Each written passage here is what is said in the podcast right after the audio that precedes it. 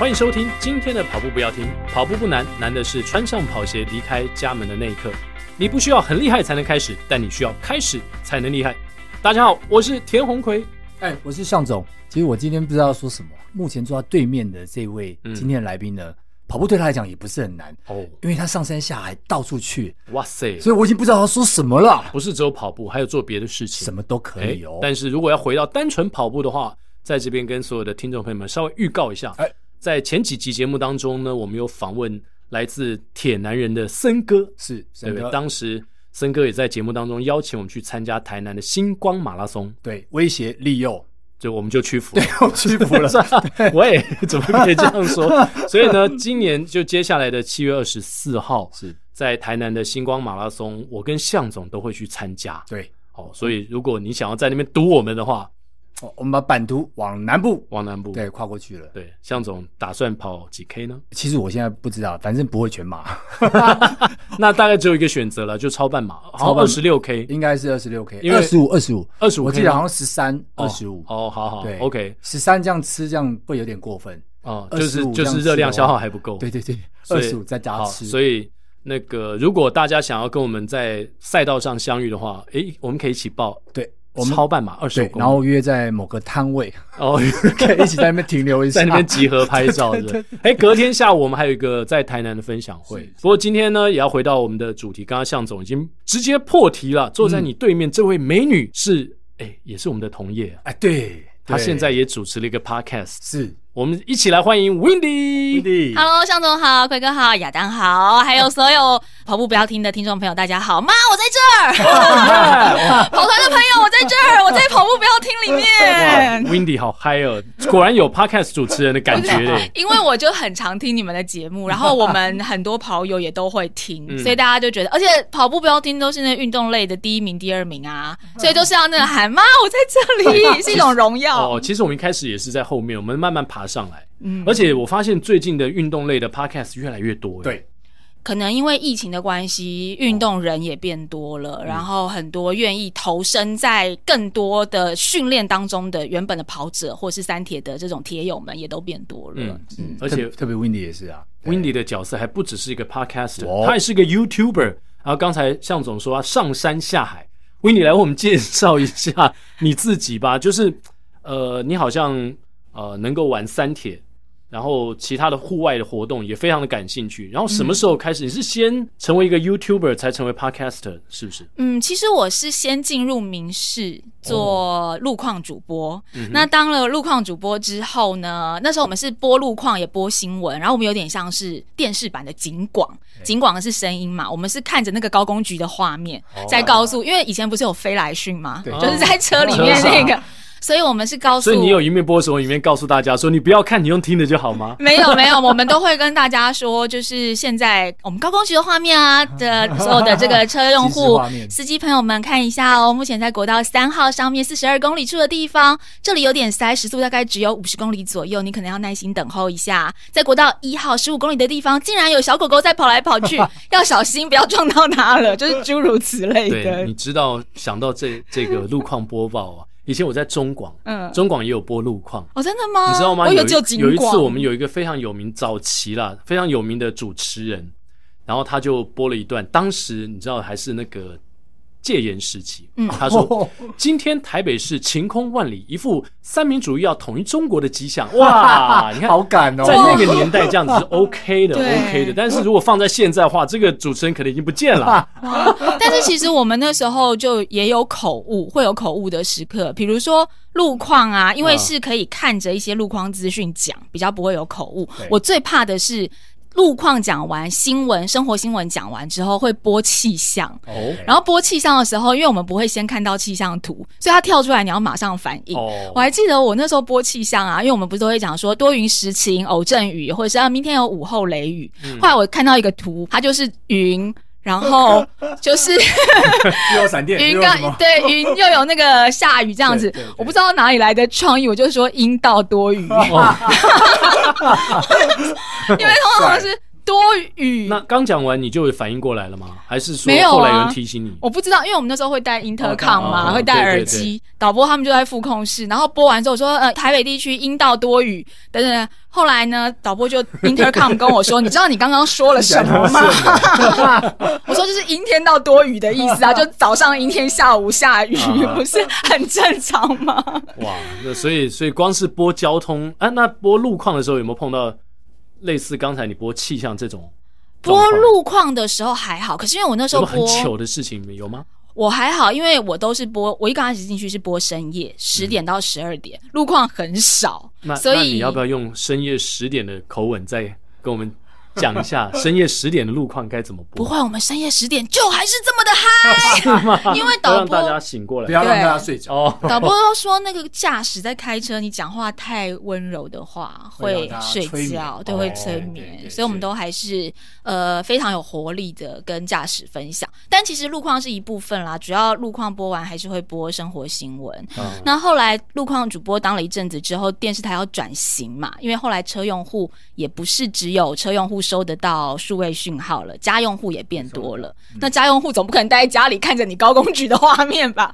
所以我们就开始慢慢转型，有访谈性的节目，也开始有外景节目。嗯、对，那因为我个性就比较喜欢往外跑，所以。逐渐的，我的重心主持重心就转移到外景了。那现在我就是只有做外景节目，哦、我没有做棚内节目。这样几年了？我外景《Go Go 台湾》这个节目在民视也已经迈入第十年了哦。哦嗯，蛮久的。常青树的一个节目。常青树哇，我觉得他好像老了。看起来不像。不是你自己主持也十年了吗？对啊，对啊，这个节目看起来大概也才三十左右。因为我十八岁就主持啦。所以你高中毕业去实习就开始主持了。哦，了解。可是。平常哦，在节目当中这么嗨，回到家的时候你也是这样的个性吗？因为你知道我们平常有在播，向总知道哦，播球赛，嗯、播球赛的时候我们也都很嗨嘛。嗯。可是有回到家里一个人的时候就，就就觉得累的，就不想讲话。对对对，对。或是有家人在的时候，你就提不起精神来，你就觉得说啊，我已经下节目了，我不需要再用这么呃高亢或激昂的声音去对对对去讲球赛。对啊。嗯私底下在家里面或是跟朋友，当然不会这么的嗨但是就是会比较声音上面会比较稳定一些，不会说真的用高的声音去讲。但是其实我私底下也是蛮爱聊天的，嗯、可是呢。我不管是只要是有人，我就聊天，我就可以话多。但是我独处的时间也非常的多。像我其实蛮喜欢一个人旅行的.所以像我跑步或是练三铁，我独自一个人训练的时间也非常非常的多。嗯、一方面就是因为我出外景时间不定时，所以我有时候没有办法跟着大家在固定一三五二四六这种排定期的训练，嗯、我就常常要自己一个人孤单的吃课表。那另外一方面就是，我也很享受独处的状态，因为不管是旅行或者是运动，我觉得那都是一个沉淀的时刻。再加上，因为我以前也有写作，所以我觉得，嗯、在运动或是旅行的时候，自己一个人其实是蛮有助于你的思考，跟重新去想一下你自己的生活形态。这样能静能动。那我我刚刚奎哥讲到说，回家是不是比较安静一点啊？如果是我回家，可能有时候也不能安静的。因为可能要骂小孩啊，有有时候你在那个就是星期五的回馈日的时候，对，我会听到你跟你儿子就要骂骂小孩，因为有时候他们会捣蛋或干嘛，就要骂。不一定是骂，就 念小孩，会念小孩，对对对对对对对。Windy 回去会不会念小孩？一定会的啊！但我大致还算是一个温柔的妈妈啦。我一刚开始没有觉得我很温柔，后来是我同事他说：“哎，你跟你女儿讲话都好温柔，你都说宝贝不要这样。” 我才意识到说我是一个温柔的妈妈。那那之后就可以骂了，这样。不是你可能只有一个小孩，如果两个以上的时候，就会变得有点不温柔了。而且如果是男生的话，可能我就开打了，这样打了。对，这个是我非常有经验，只要一个两个就不一样了，一个的时候乖得很。哦，哎，我们家好像还好哎，我们家呃，就是兄弟嘛，对，就我两个儿子，他们长大的过程当中，当然偶尔也会有点吵架或者不开心，可是基本上好像没有这个一个跟两个就突然变很 troublesome 这种感觉哦，对，奇怪哦，我们家小朋友是还好，可能啊，我觉得呃，从小他们喜欢运动，然后国中之后。他们就一直在学校里面打球，嗯，OK，对，所以回家回家都很累了，太好了，没有时间吵架，而且一面打球一面读书嘛，所以就没有太多时间可以两个人互相的打来打去。太好了，所以让小孩去运动是一个好方法，对。大会报告，大会报告，我跟向总已经决定要参加二零二一年台南昆喜湾星光马拉松，时间就是在七月二十四号星期六的傍晚时间，欢迎大家一起来报名，跟我们一同感受星光马拉松的魅力。另外，在隔天，也就是七月二十五号星期天的下午两点钟，在台南正大书城有跑步不要停的分享见面会，期待与您相见哦。那 Windy 刚聊到女儿嘛，嗯，女儿几岁了？我女儿现在四岁多，哇，四岁多，那比向总的孩子小小蛮多的，多的。我我我大的十二，小的十一。对，所以小蛮多的，我已经脱离那个状态了。好羡慕，我们要进入另外一个烦恼的阶段了。但是好羡慕小孩可以自立哦，因为像我们需要训练或是跑步的时候，就会觉得啊，挪不出时间来，因为你要顾小孩。哦，对，对没错。可是 Windy 跟自己的女儿有有共同运动的经验，已经有了。她才四岁。对，我们去年她三岁多的时候，我们一起比了一场亲子铁人。哇哦！那那个亲子铁人她，她但是其实我女儿根本还不会游泳。可是呢，因为他常常看妈妈在比铁人，所以我我们那时候有亲子铁人这个机会的时候报名，他非常的兴奋，嗯、他就说我也要跟妈妈一样拿奖牌。嗯、然后因为我的抽屉里有很多完赛奖牌嘛，他就说他就一直讲说我要拿一个我的，我要拿一个我的。后来我们报了亲子铁人，他整场都很期待，哦、但他不会游泳，所以游泳的项目，因为亲子铁人不好意思哦。爸妈不能丢包小孩，你要全程跟在旁边。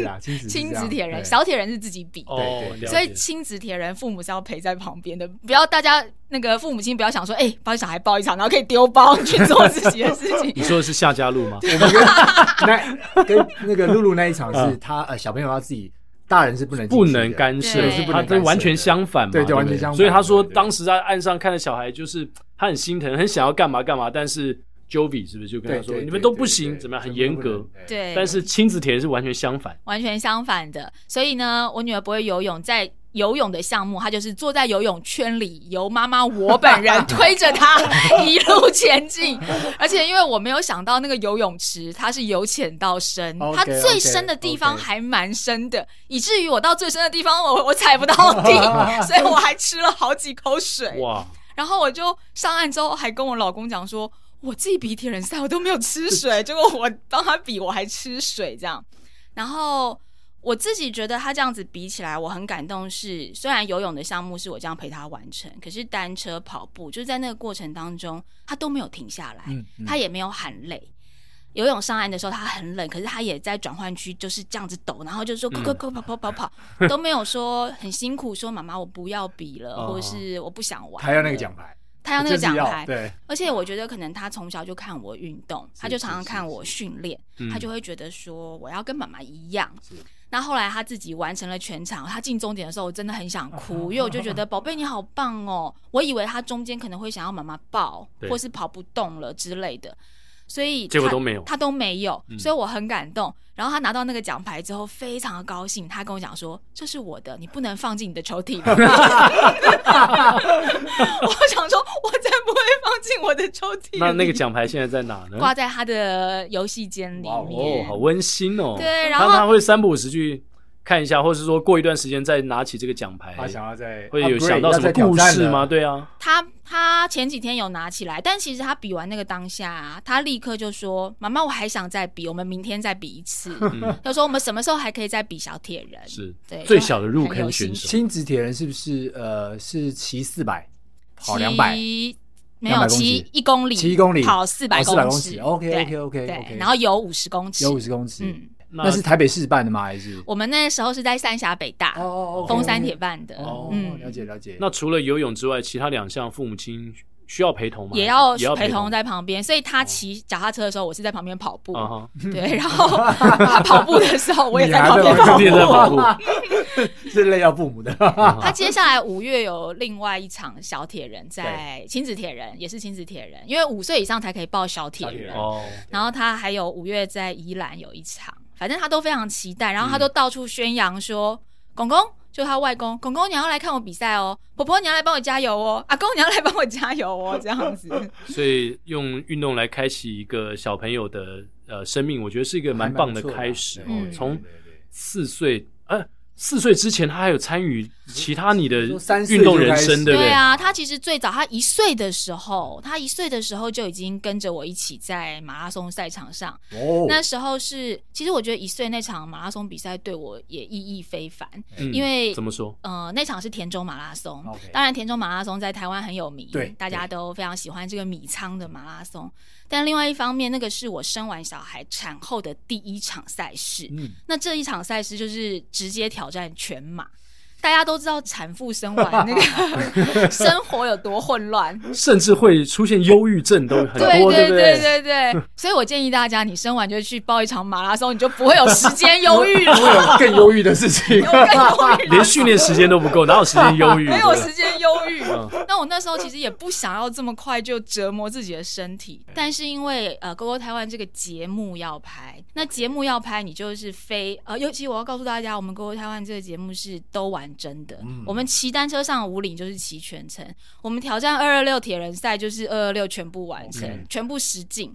所以那时候报报名那个田中马，就是也是保持着要跑完的心情。那虽然导演是讲说没关系，跑不完我们就。真实呈现说啊，上了回收车，是，可是我就不想要 对啊这种竞争性就出来。为什么要上回收车？对，一方面是是胜负欲，另外一方面是觉得节目这样做 ending 很难做。我说谢谢大家收看，我上回收车，然后车子就开走了。不会，我跟你讲，我太太那天还讲那个回收车的故事，因为她之前跑过全马、半马都跑过了，然后为了陪朋友跑，然后她呃有一次跑台北马的时候，朋友上了回收车，他就跟大家，他就跟他朋友一起上回收车。他可以不用上嘛，但是陪朋友上去，嗯、他就说那回收车上面啊，很像告别式一样，哦、大家都很安静，然后觉觉得好像打了个败仗，就是他们很开心的在那边拍照干嘛，就感觉好像是一个不同世界的人一样。所以，这回收车的状况的确是非常的很暗淡，哀哀戚，对，哀戚的，对对，还好你没上去。对，因为而且我觉得那时候，因为你总是。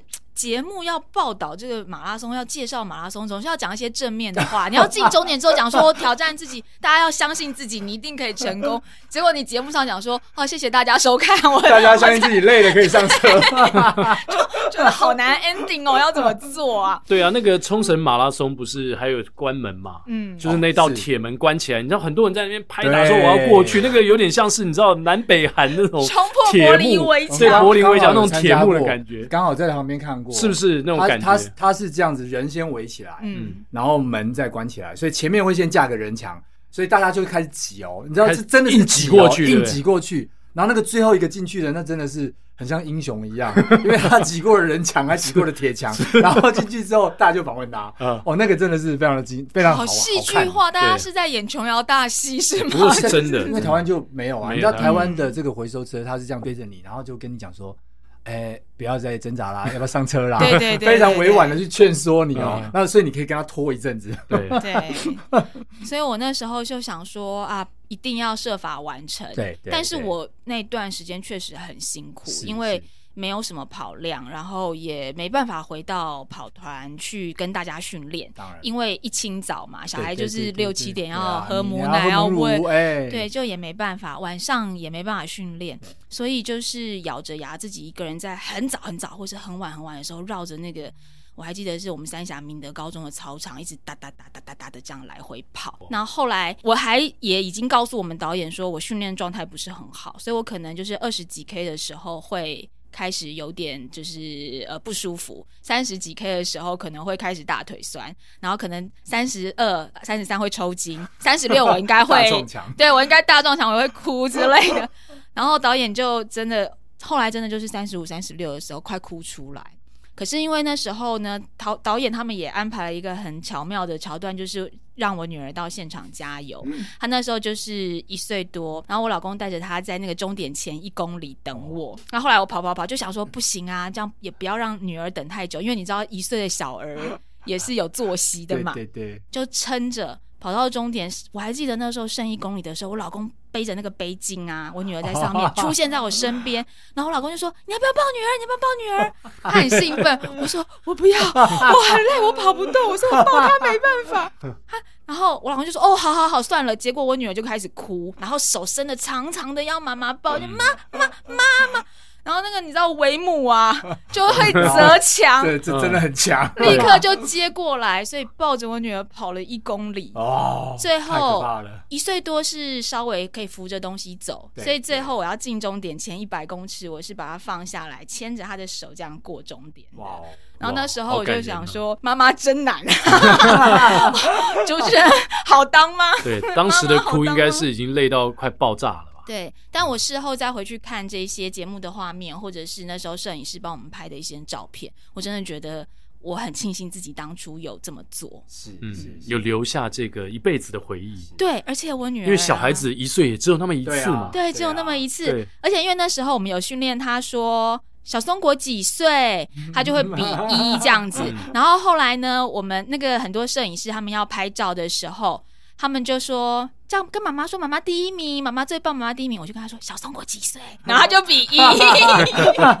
其实其实是训练好的，其实是训练好的。对对对。不过我觉得唯一可以改善的时候，就是说这个先生以后送这个小孩的时候呢，在后面一点再送，不要太早送。哦、一公里送抱一公里真的好累哦。是因为向总光有人送骑给你一呃几四百公尺，你就受不了，就已经举到受不了，最后是。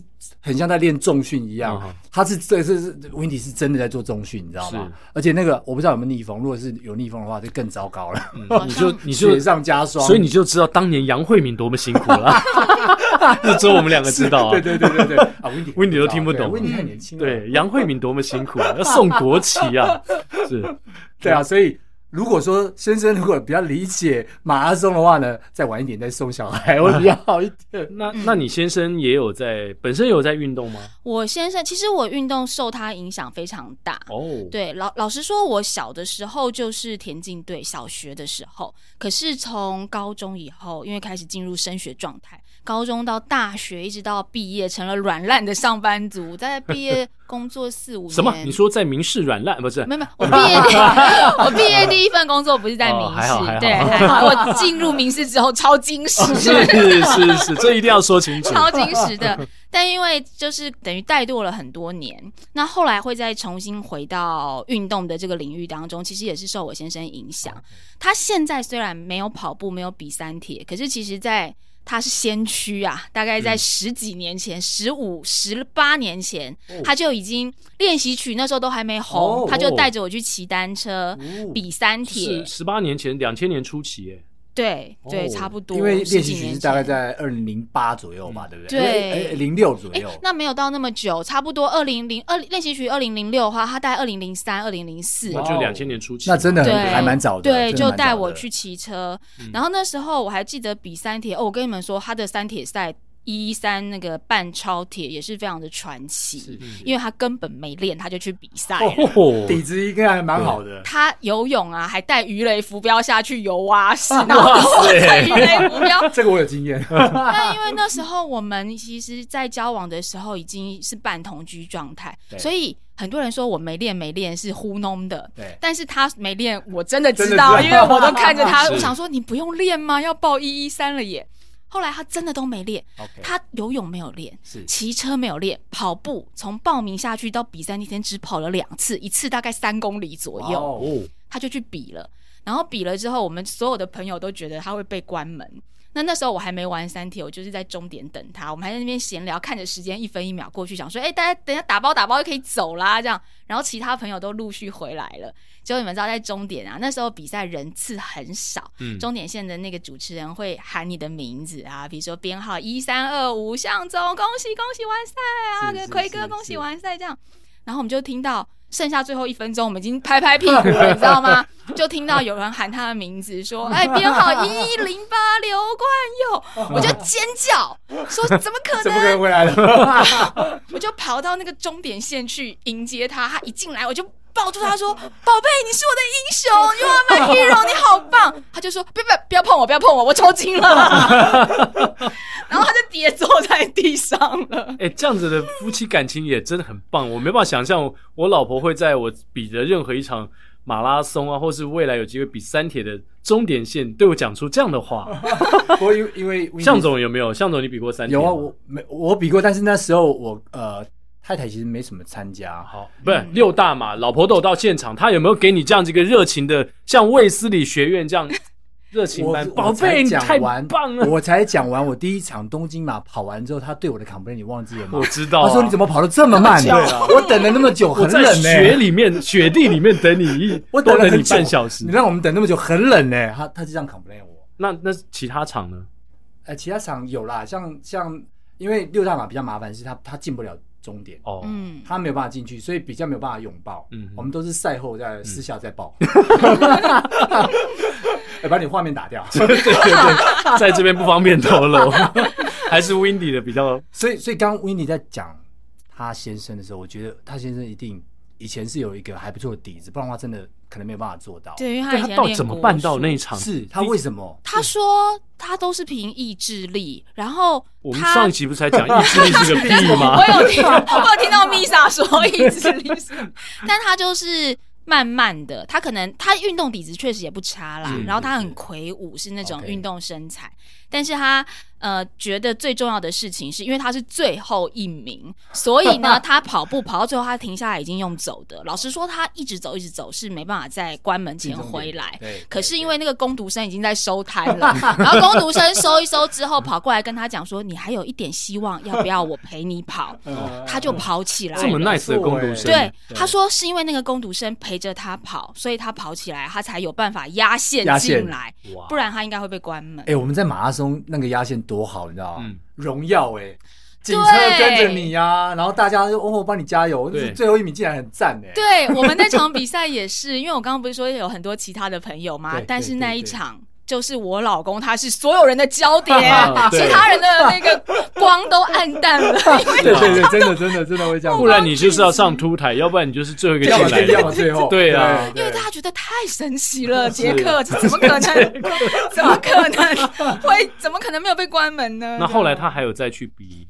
他那场之后再也没有比过三 铁了，但是前年我比了二二六超铁赛之后，二二六，他全程陪我。那一场，我们节目《GoGo 台湾》也是有全程记录，然后我那场意外蛮多的，那他有在现场被我感动到，他其实是之后有 murmuring 一下说，好像还人生差一场二二六，好像应该要来想办法回到赛场，换你 inspire 他了，对对，他那我那场真的有 inspire 他，因为他到处在那个。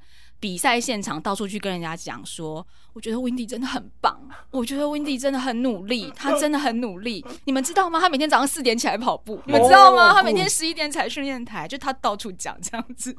因为我那场摔车哦，oh. 然后我是骑一骑摔车之后，我的那个导轮断掉，嗯，oh, 还能骑吗？不能骑。可是因为那时候节目制作单位他有安排一个一组接力组的学生跟我一起比赛，okay, okay. 就是想说增添节目的可看性。但后来我就我的车断了之后修不好。我们就转头跟那个接力组的男生说：“哎，你身高几公分？啊，不管你几公分，你车借我骑，也不用问身高了，不用问，直接车子抢过来。这里好像好像是看什么那个电影里面的情节，直接把人从车上拉下。多少钱？我给你一千块够不够？他可能他想说不用给我一千块，我根本就不想骑一百八十公里吧，这样子就把他车抢过来骑。所以我骑的是大一个尺寸的，那再加上我们停下来修车，其实花了蛮多时间，所以在。原本一刚开始，我那时候骑大概二十公里，我就摔车了。也就是说，接下来有一百六，一百六，你要骑别人的车，对对对对。然后，所以其实又又耽误很多时间。所以一刚开始前四十的时候，我老公一直觉得说，嗯，我觉得你应该完完成不了，我觉得你应该会被关门，我觉得你应该怎么样怎么样这样。然后到了就是四五十之后，他发现。然后他老婆就是咬着牙把那个时间慢慢追回来，然后都没有说要放弃这样子，他就开始你知道就被激激励了，然后就到处讲说，我觉得他真的很努力什么的。所以我进终点的时候，我老公有哭，是，对，我先哭，然后他抱住我，就他也在哭，他说你你这这次换他跟我讲说，你真的很棒，你最棒了这样子。想象得到，我觉得就听了这一段啊，这个过程细节我没有听得这么仔细，我一直在回想一个画面，就是。会想到一种感觉，就是。夫妻如果能够 idolize 对方，嗯，就是把对方当偶像，然后去去欣赏对方的优点，然后更重要的是把它讲出来，对，跟对方表达你对他的这个崇拜，是、嗯，或是说你你受到他的激励啊启发。刚刚向总讲的嘛，我觉得这是一个很棒的夫妻关系，是啊，对啊，就是运动都爱运动的人就会互相有那个感觉，是，对，这真的很棒。哎，我像我太太。自从东京马 complain 我之后，后来自己跑了全马之后，他就把我 idolize，真的吗？视为偶像，他就知道说我真的是跑得很不错了，好不好？他不用在那边抱怨。对，那有讲过什么甜蜜的话吗？讲过甜蜜的话，他就说他错了，他以前错了，这样已经很甜蜜了，已 经非常甜蜜。对幻逸来说，我上次他的扎达出马的时候。我是跑完到终点回去，回去再陪他跑，到三十几公里再陪他跑。对，我那天跑了快六十公里，五十几公里耶。那那天他应该给你个大礼才对啊。不是，因为他哭，他快哭出来了，然后他全身是无力的，所以没办法给我大礼。上脚都软了，你知道吗？So sweet。但后来我我老公他在我呃有一场全马的时候，他有陪我去跑，然后三十几公里，因为他没有后来忙于事业，就比较没有在运动跟跑步。那那时候我跟他说，全马你跑不完，因为他好像没有跑过全马。嗯、我跟他说，半马你没练，或是一一三你没练可以，全马你没练，你真的跑不完。他不相信，他就陪我跑。还好我们那时候是富邦马跑河滨嘛，跑到三十 K 的时候，他真的不行了。我说 你要不要从这边出去坐计程车？你更厉害，就坐坐计程车。他就说哦好，然后他就出去了。对，真的是半马乘以二，不是，不是，不是，不是，不是，没那么容易。对对。所以你们呃一起运动的机会现在还有吗？现在跑步跟单车他已经追不上我了，他已经已经海放他了。哦，那爬山的话，他还是比我强很多。OK OK，对，因为他的职业嘛，所以他的负重、他的呃登山的速度都还是大胜。那你刚刚说他去忙于他的事业，他的事业就是对，他是高山向导。哦，这个事业也是每天都在练体能呢。对啊，但是因为每一项运动的其实着重的点都不一样，就是你爬山强不表示你跑步厉害嘛。尤其他负重之后，他其实就是。灵活度是变差的，因为它必须要有跑步要轻一点才比较有帮助，但它变成比较厚重的话，是有利于它负重，可是不利于跑步。我觉得他的上半身肌肉可能会比较大肌肉，大肌肉，对对对，有一点这种，有一点这种形态。然后他也教，他也带独木舟，海洋独木舟。OK OK。所以每次我三铁赛的时候，他都会先帮我看风向。他说：“哦，你明天哦，我跟你讲，这个风速你也自己要有心理准备，你最好在十二点之前骑完，不然你就会大逆风什么之类的。”那还不错啊，那感觉你们小孩在你们两个的影响之下，应该未来也是一个真正的小铁人吧？嗯，我们小孩蛮野放的啦，但是我们没有去设定他说一定要做什么样的运动。可是我觉得小孩只要有运动，你只要喜欢往户外跟从事一些健康的晒太阳的活动，我觉得就很开心。对啊，我觉得他们一定会培养出小孩子运动的习惯，我觉得这对小朋友是很有帮助的。嗯，我觉得其实有时候身教很重要。像我女儿这样看，我常常在踩训练台，她每天眼睛像她以前的话是还小。我会考量到他的作息，现在他比较大了，我就是五六点我就先在家里踩训练台，或是出去跑步，所以他睁开眼没看到妈妈，他就会说妈妈去跑步，或是妈妈去踩训练台。嗯、有时候我踩训练台，他从那个楼梯上走下来，就会坐在楼梯旁边，然后看着我说，我也要跟妈妈踩的一样快，这样子，说妈妈你好快哦，妈妈加油，妈妈加油。我觉得这就是一个很棒的亲子互动，对对，嗯，那个是运动带给我们的另外一种贴贴近的感觉。那你刚刚讲的野放呢，又是什么样一种理念？在什么状况下你会野放？你的女儿呢？我女儿很常被野放，因为我老公，我刚刚说他在那个花莲有独木舟嘛，我们有一个租的营地，就是独木舟的基地。那那块地蛮大的，种了很多的，就是像丝瓜树啦、野菜啦、龙葵啊等等之类。嗯、那也有养狗，然后整个大草皮，所以每次我老公去带团的时候，就会把他一起带去。那把他带去之后呢？就任由他在那边奔跑，oh. 就不用管他，因为他会自己去挖土啊，或者是跟狗玩。所以呢，通常到了那边之后，就会呈现一个蓬头垢面，好像是 真的变野放，真的就是脸上都是土，然后头发都乱的跟什么一样这样子。他喜欢那样的生活吗？他很喜欢啊。嗯、那像我们带溯溪的时候，我老公如果带溯溪的话，就也会把他带到溪边去。嗯、其实我自己有时候出外景的时候，也会带着我女儿一起。酷。对，因为我们从小没有请保姆，就是变成带小孩的事情是夫妻两个要协调。嗯嗯。那有时候工作真的协调不过来，势必有一个人得带着小孩去工作。是是。对，所以我女儿也是跟着我住了不错、蛮多不错的饭店，也上了不少镜头。这样这也必须是你们的工作都有这样的弹性，可以带着小朋友嘛？如果我们是朝九晚五的办公室，就比较上班族就没有办法，而且那边比较 boring。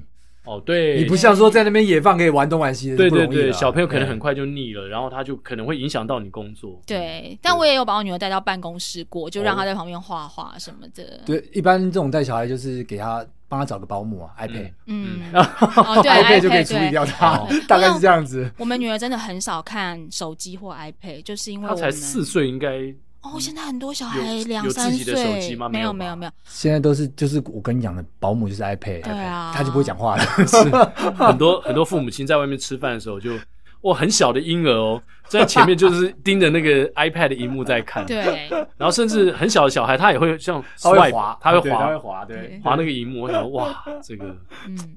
当然是方便了，可是后面不过这样子的教育方式，我觉得非常好，我是非常崇尚这样子的方式。欢迎带着小孩来我们来花莲野放，对，大家每次看我们 PO 出了女儿的照片，都问说：“请问夏令营有收小孩吗？可以把小孩丢过去吗？”对，就不要管了。那你说的夏令营是什么？朔溪泛舟吗？没有了，我们没有真的办小孩夏令营，是朋友很想丢过来，大家都想丢包小孩，好吗？对对对，就不是丢给 iPad，就是丢给夏令营。对对对。对，没错。也但我们欢迎朋友们来玩，因为其实那就是一个认识昆虫、植物、野菜，还有甚至你可以跟着原住民的教练们一起砍柴、烧萤火，嗯、或者是包原住民的。阿里蹦蹦这种粽子之类的都可以，听起来不错诶，向总非常好。看起来除了森哥之外，还有其他人可以邀请我们做别的活动啊。对，是花莲那边。对，我们等 Winny 邀请。插旗东部了，哎，插旗东，我们等 Winny 邀请我们。啊，好，那要跑步哦，就是还要顺便跑步。跑步没问题，要不要叫我们三铁就好了。跑步我们两个应该都没问题，只是距离长短问题而已。对对对，我们带到花莲去，就是把小孩放在那里，然后我就去绕着我们营地周围跑。哎，那蛮好的，蛮好的啊。是呃，有点高度的还是？没有，蛮平缓的，因为我们在崇德沙滩附近嘛，海附近还蛮平缓的。那那当然你要往泰鲁阁跑，跑到武岭去也是可以哦。那去进可攻，退可守，泰鲁格马拉松就有了，对不对？对，他，但他这个可能会，尤其他先是高山向导，但是到时候带我们进那个很难走的地方，很辛苦哦。有些没有路的。呃，会会吗？高山向导会有时候带带到一些没有路的地方，就是你要自己想办法。嗯，现在比较少了。如果带客人的话，嗯、自己探勘的话会。哦，对，探勘。对，但你们不用担心，他跑步很弱，所以别忘了他跑步很弱，不用担心他会带你们去跑奇怪的地方。那 Windy 的 Podcast 现在做了第一季了，是不是？嗯、呃，我们刚播出第七集。哦、对，运动人的 Pain Cave。嗯。嗯，pain pain cave 这个词其实我自己很喜欢，嗯、因为它就是呃象征我它它直接翻译的话是痛苦洞穴，是。但是当然我觉得更好的翻译也许是练功房、嗯、或是你的训练基地。嗯、但是我觉得 pain cave 因为痛苦洞穴它象征的不只是一个领域，是。我觉得它更像是运动人内心那个很煎熬或者是其他人都不知道的地方。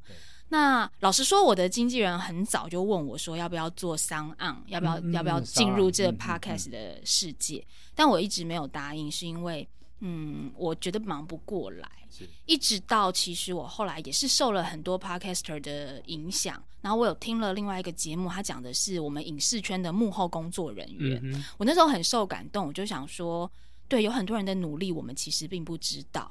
那我就投射到我身边的这些朋友，其实每一个运动人都有自己的故事，对，我就觉得好想要把这些故事分享给大家，好想要让大家知道他们多辛苦。嗯、即便是一般人看到的运动网红，嗯、他要当网红，他要当运动型的，他比其他美食类的网红或者 是哦 辛苦很多，辛苦非常非常多。你知道美食类最后就会像哈校园小哈那样子，就是。那横向的发展，小哈就说他每天都有减肥的计划，但是从来没有实现过，因为他就一直在吃啊。他嘴巴动的太多，对胃肠蠕动太多。对，对，所以我就觉得说啊，即即便是这样子，他们 都要花很多，你要维持住你运动型 KOL 或是运动网红，你都要比别人更努力。嗯，我就很想要把这些分享给大家。对，他的 Pain Cave，他的。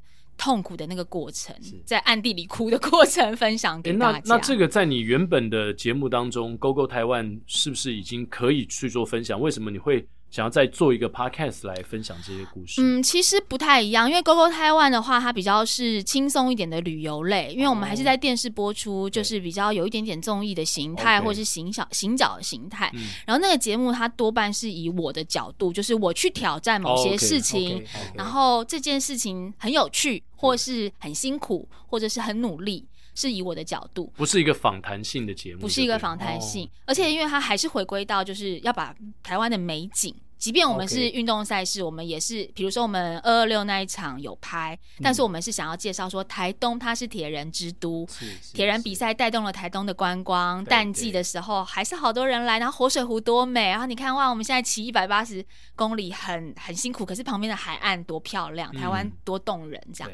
那跟运动人的 Pancake 我们分享那种脚断了还在跑啊，或者是就是已经半身没有知觉了还游泳啊，对，就是詹莹啊，或者是有一些真的是像那个匡玉上一集有分享说他癫痫，是是，可他还是他还是比，我就觉得说，你知道每一个人就就算他不是公众人物，他。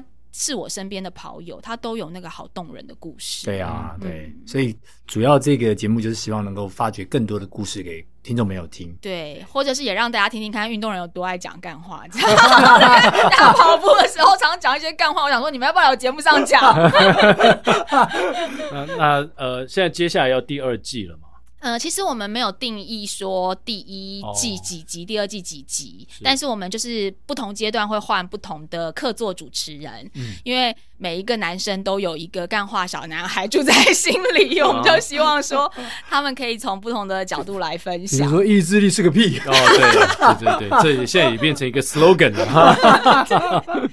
然后像呃第一季的话，小鹿他就是完全不运动的人，所以他就会提出一些他很。他很不运动的观点，觉得说你们为什么要这样？OK，你们为什么不就是为什么要这样作践自己？对对 对，类似。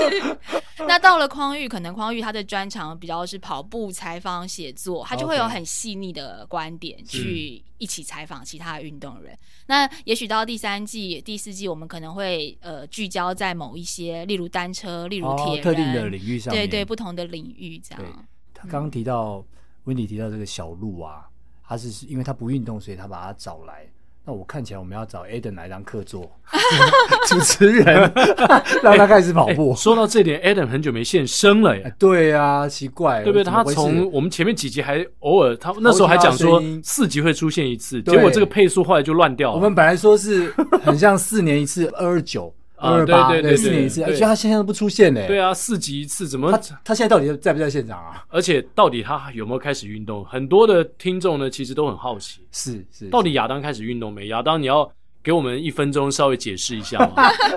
我一直以为你有运动，哎，我一直以为亚当有运动。有有，他有运动。我帮我帮他澄清，因为他现在没有麦克风。我帮他稍微讲一下，待会请亚当自己录一段。就是他好像最近有在踩飞轮，真的。对对对，但是。但是踩的频率多高，我就不知道了。因为我前面记得我有听他就是瘦下来的那个那一集节目啊，我就想说，不是他瘦下来吧？他有瘦下来吗？不是他瘦下来，我们是有一个 I Zero 瘦下来，从 I Zero 瘦下来，从一百四十几公斤瘦到六十几公斤，对对对，所以我误会了。对，不过他但是他是有运动，那时候是有运动，比如说呃那时候亚当说他会去打球，对不对？打垒球嘛，对啊，跑跑，然后他会快，他会快走嘛，是是是是是。还是亚当，你要就是也加入运动人的 Pancake 我的 Podcast 行列，因为 因为我真的影响很多身边的人都运动，像 他只有 pen 啊，就这个你你讲大声点，要不然我们收不掉，收不到这个音呢。他等下会剪掉，我告诉你。像我们节目导演 GoGo Taiwan 的导演，去年也比了他人生第一场马拉松。OK OK。然后我前阵子看到那个哦。他上个月跟我去比了他人生第一场三铁赛，可是是接力，他是负责游泳也 OK，就是对啊。然后他的第一座百岳也是我推坑他去爬的，他姐姐就说：“谢谢你给了我一个健康的弟弟。”他说：“我真的非常感谢 Wendy 给了我一个健康有型的小弟，这样子。”因为真的在我们那你们导播是什么什么星座的？他是啊，不应该说是呃什么生肖的？我忘记了耶，忘记了。你知道亚当属牛的吗？很难牵的，很难牵得动他。他一直摇头，但是我就说他就是属牛的。还是是因为你们两个是男生，所以牵不动他？哎，那我来，你愿意把手交给我吗？亚当，你愿意吗？Would you？脸都红了，脸都红了，但手还是没伸出来。可见他意志力，不运动的意志力多么的坚毅。意志力对他来讲是个屁。哎，我们之前的节目呢也有聊到 Air Run，嗯，对，然后这场算是时尚的一场比赛，并不是那种全马，就是很多人会去拼成绩，但是很多艺人都会参加，嗯，呃，去年的 Air Run，Windy 也去参加了，而且。好像过程当中还发生蛮多事情的。嗯，其实我嗯参加 Air Run 蛮多年了，然后这也是就是全年度赛事当中最精心打扮的一场赛事。对对对对。那去年比较印象深刻，是因为一方面呃在起点的时候啊，就遇见了好朋友，呃，应该是说结交了一个好朋友，就是《海角七号》的女主角田中千惠。田中千惠，你们知道为什么我们会相识变成朋友吗？嗯、因为那时候呃。他整个比赛就是有九 K 还是十 K 嘛，就是比较 for fun 的，然后有三三五 K 的，然后有半马，还有半马。对，那那时候呢，其实我们经纪公司蛮多运动型的艺人，那我一直以为很多运动型艺人大家就会都报半马，我就报了半马，就没想到所有的人都报十 K，我还传简讯给另外一个爱玩客主持人 Jason 说。你怎么报十 K 啊？他还反问我说：“你干嘛报半马？” 我以为会报个四五 K 就算了。对，他说这不是去跑，就是亮相或者是对啊，为什么要流汗呢？然后我想说哦。所以到了起点的时候，要介绍那个参赛的艺人们，我周围就是都没有我认识的伙伴。哦、那站在我旁边就是田中千惠，然后除了田中千惠之外呢，还有很多艺人，主持人一一介绍出来，谁谁谁，郭雪芙什么什么，然后大家就啊拍完照之后，他们就走了。对，哦，就没有跑，他们连跑可能都没有，是是？他们就散了。嗯、所以千惠就转头看我说：“哎、欸，只有我们两个女生要跑、欸。”哎，我说：“哈，这大家都都怎么都不见了？这样当然还有几个男生。”然后，但是艺人就是领跑的艺人，就只剩我跟田中千惠，其他人拍完照就走了。然后我就想说，哦，好吧，我们就是有聊了一下，然后分享一下之后就跑出去。对、嗯，那跑出去，因为我的速度比千惠稍微快一点，这样。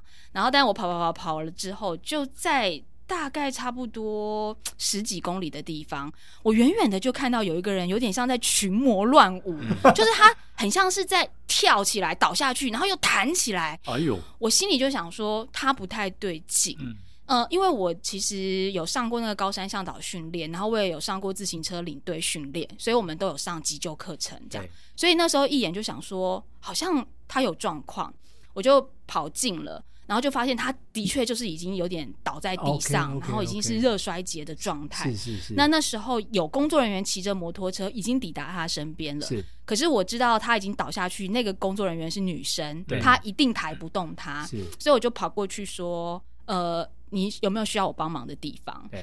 对。然后那个工作人员其实显然可能也是工读生或是志工之类的，一下子也也不知道该怎么办。对对对对对。所以我就在旁边协助了一下。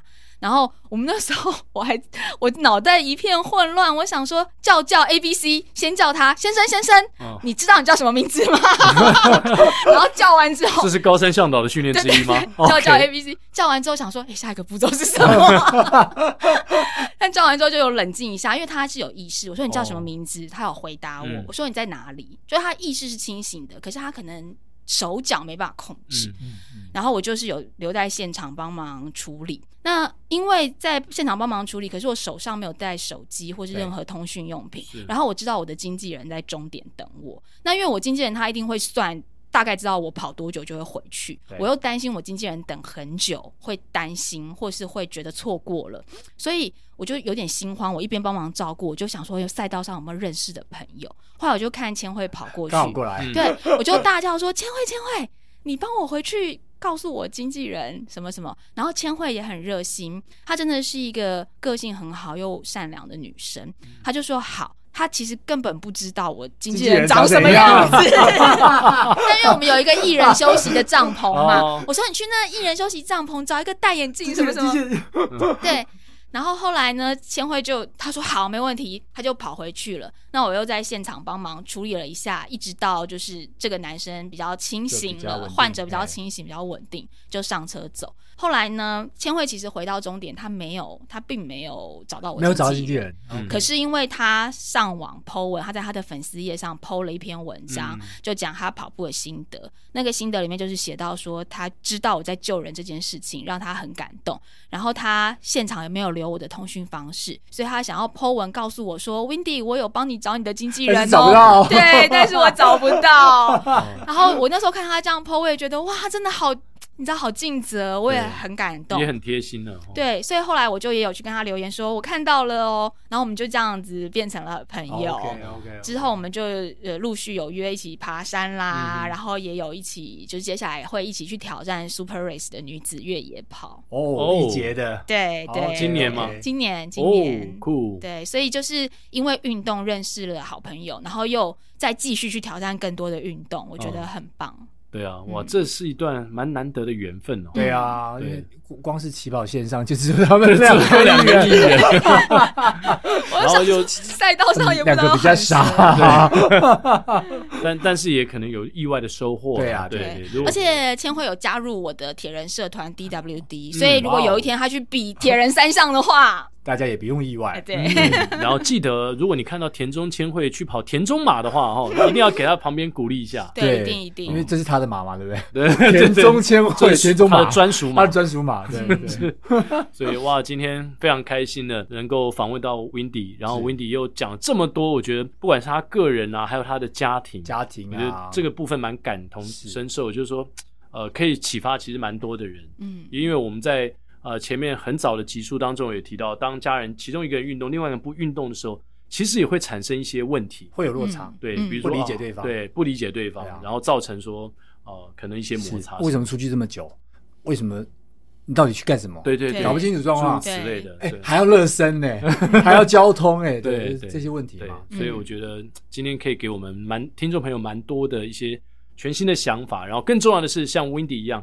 每天都很阳光、很热情的，是。来迎接运动人生，而且还要大家要去听 Windy 的运动人的 Pancake，嗯，请大家多多支持。然后 YouTube 叫做女力出走。哦，女力出走里面全部都是女生，不一定也有男生，但是他就是如果男生来的话，我压力会比较大，因为女力出走的诉求就是只要。男生做得到的事情，女生就一定做得到。哦，那 so far 最大的挑战是？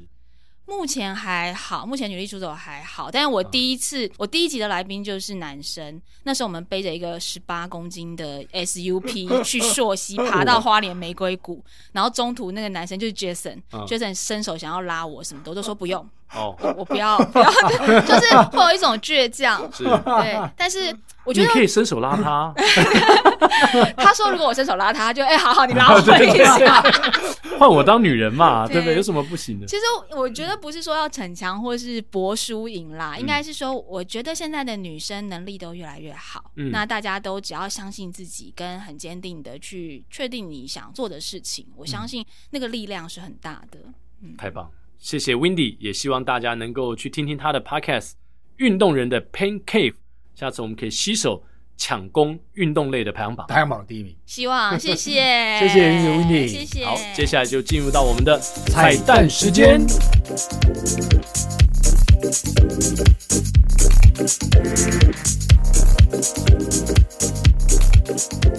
今天我们彩蛋的歌曲要唱的就是每次都想呼喊你的名字。嗯，好，好。这首歌，那我我先来喽。好，等一下来跟大家讲为什么要呼喊谁的名字呢？好，微风吹动你的发梢，就像风的线条，总是在我的眼里颤抖。微笑挂在你的嘴角。荡漾我的情怀，总是叫我无法言语。每次都想呼喊你的名字，告诉你心中的话。面对面看着你的眼睛，不再追寻你的背影。每次都想呼喊你的名字，告诉你心中的话，面对面看着你的眼睛，不再追寻风的线条。来宾请掌声鼓励。哦耶！谢谢 Windy。风的线条，风的线条，真的很美的线条。对，为什么要呼喊这个名字呢？因为我们今天有 Windy 在线。哦，原来是 Windy。哦耶！很强的一阵风啊，强风吹拂。所以今天希望我们的听众朋友呢，听完这期节目也有满满的收获，就像看完动画《强风吹拂》一样。是，哦，能够感受到 Windy 强烈吹袭的正能量。对。好不好？最后，谢谢 Wendy，谢谢，谢谢，谢谢大家，也欢迎大家在每个星期三早上八点同一时间继续收听我们的跑步不要听，拜拜，拜拜。